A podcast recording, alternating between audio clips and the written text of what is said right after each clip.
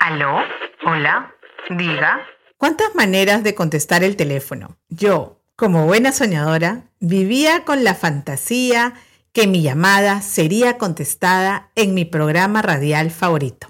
En casa, el teléfono era un recurso que se cuidaba, porque si no venían en el recibo mensual los excesos de llamadas telefónicas y salía una fortuna la cuenta. En mi vehemencia por perseguir mi sueño, yo llamaba y llamaba reiteradas veces a la radio para salir al aire, hasta que por fin un día entró la llamada. Y fue para pedir la canción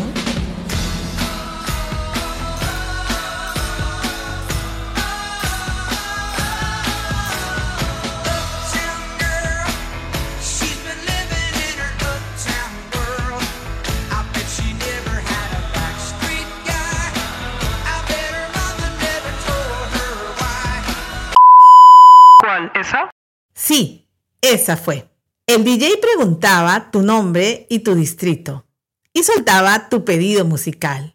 ¡Wow! Fue lo máximo. También habían concursos y yo, por supuesto, seguía insistiendo e insistiendo para lograr que mi llamada ingrese. Me contesta una hermosa voz. Era Hilda Bravo, una locutora radial de moda. Hola, ¿cómo te llamas? ¿Y desde dónde nos llamas? Yo, con mucha alegría y nerviosismo, respondí. Inmediatamente ella me da las instrucciones para el concurso. Yo estaba frente a una pizarrita en la cocina y mi mamá y mi hermana con las tizas listas para escribir las respuestas y ayudarme a ganar. La locutora de la estación me dice, Tienes 15 segundos para decirme palabras que terminen en ato, como barato. Y yo, con la ayuda de mi familia, inmediatamente respondí, zapato, pato, rato, garabato, mulato, dato, retrato, y seguía y seguía diciendo muchas palabras con la terminación ato, sin darme cuenta que mi tiempo ya había terminado. La DJ me dijo, alto, alto, alto. Fue muy emocionante. Pero ahora tenía que esperar el sorteo con los otros participantes. Yo estaba segurísima que ganaría. Y así fue.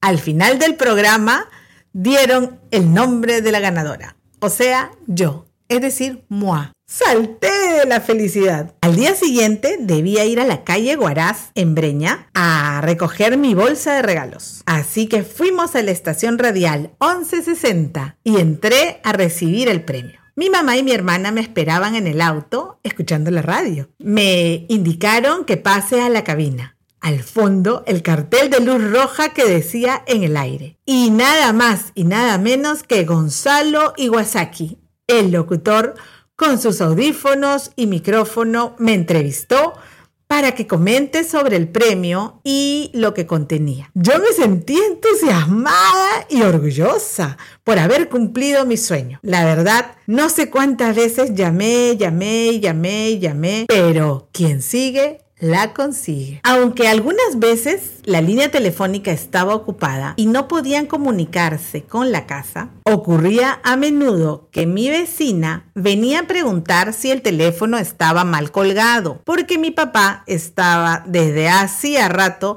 intentando comunicarse, sin éxito alguno. Y es que era que su soñadora querubina, que marcaba pacientemente el disco giratorio de los seis números de cada llamada a la estación radial, hasta que resolvieron poner candado al teléfono para que yo no lo use más. Uno de mis amigos me enseñó un truco para llamar sin discar. En el lugar donde se colgaba el auricular sobresalían dos semicírculos, entonces debía sujetarlos y en secuencia apretar la cantidad de veces del dígito del número telefónico. El asunto se complicaba si es que el dígito era cero. En fin, no lo explico más al detalle porque ahora ya no es necesario. Para mí, las estaciones radiales formaron parte importante de mi vida. ¿Y tú, llamaste a la radio? ¿Cuál era tu estación radial preferida? ¿Cuál era tu programa favorito? ¡Wow!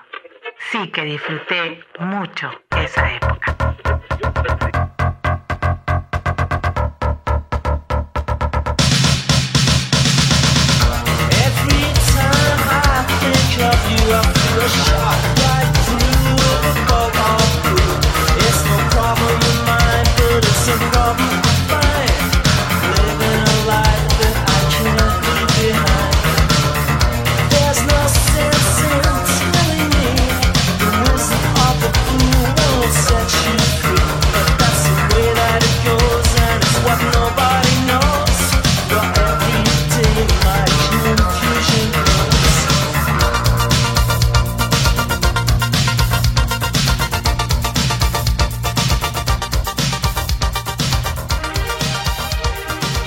Un cuarto para las cinco.